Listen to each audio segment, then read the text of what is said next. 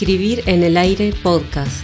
Relatos atemporales, historias reales y columnas de opinión.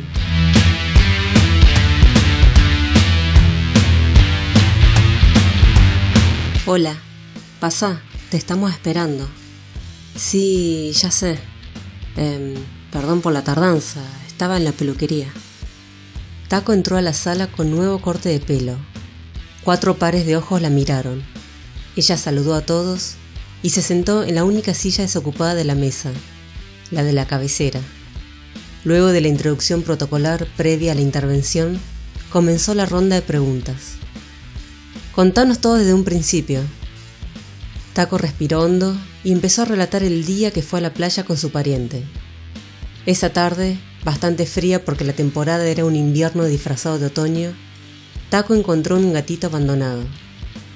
Su lado más protector no dudó un segundo en tomar el animalito y llevarlo al apartamento.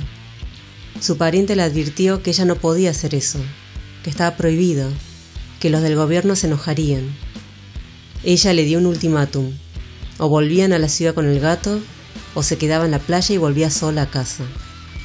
Por supuesto que su pariente no podía dejarla allí en medio de la nada y tan lejos de la urbe, así que aceptó de mala gana llevar al cuadrúpedo asustado y lleno de pulgas. Los días siguientes, Taco llevó al gatito a un veterinario y lo bautizó Neko, que en japonés significa gato. Es decir, que el gato se llamaba gato. ¿Y avisaste a tu tutor? Le preguntaron durante una pausa. No, no, no le dije nada porque pensé que se iba a enojar. Respondió bajando la mirada y siguió el relato. Anduvo buscando refugios, pero decidió no dejarlo ninguno Taco tuvo el esclarecimiento de que los perros y gatos de los refugios eran sacrificados luego de un tiempo en que nadie los adoptaba. Por eso en aquel país no había ningún animalito callejero. Empezó a averiguar si podía llevar el gato a su país, pero el viaje en avión era muy costoso, así que mejor buscó un hogar que lo quisiera adoptar. Publicó la foto del animalito en poses graciosas y vestimenta ridícula en varios sitios de internet de adopción de mascotas. Finalmente, un día recibió una llamada de una chica que se comprometió en cuidar del gato. Viajó casi 500 kilómetros, entregó a Neko con lágrimas y volvió a su casa. Hasta ahí, la historia de Taco, de aparente sencillez, un poco de egoísmo y sobreactuaciones naif, hizo llorar a una miembro de la comitiva. El resto estaba impávido. ¿Pero por qué se enojó el tutor? preguntó otro miembro. Porque Neko rompió un poco el empapelado de la pared, respondió ella. Yo escuché que hizo destrozos en el departamento, replicó otro miembro. No, no, apenas rayó el papel, y yo lo pagué y dejé todo el dinero de la beca, dijo airosa Taco. Nos dijeron que faltaste a clases y otras actividades. Es que si lo dejaba muchas horas solo en el departamento se ponía mal, y por eso que empezó a romper la pared. ¿Pero acaso no fue que solo rayó el papel? Sí, eso, unas líneas nomás. Y además insultaste al tutor cuando le contaste. Él me insultó primero. Y también hubo quejas de olor feo en tu departamento.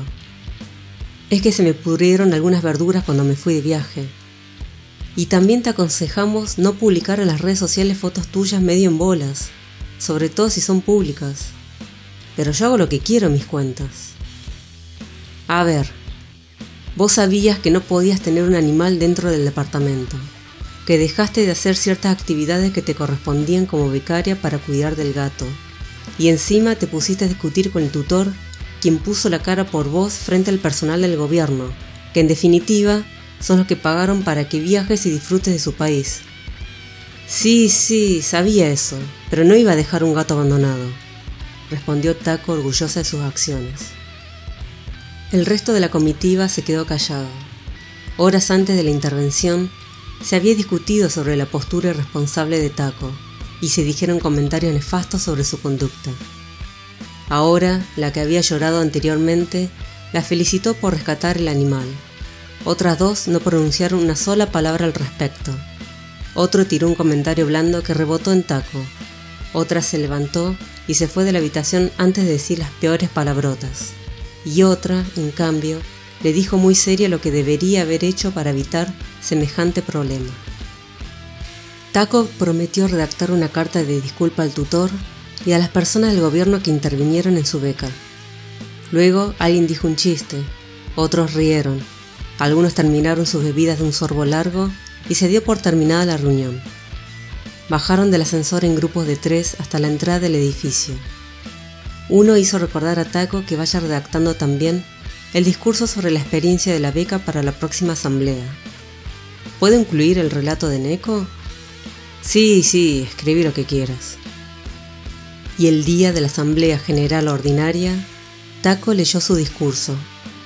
Nadie supo qué hizo durante la beca o cuáles fueron sus objetivos principales por las que se postuló. Pero todos escucharon la historia del gato que se llamaba Gato.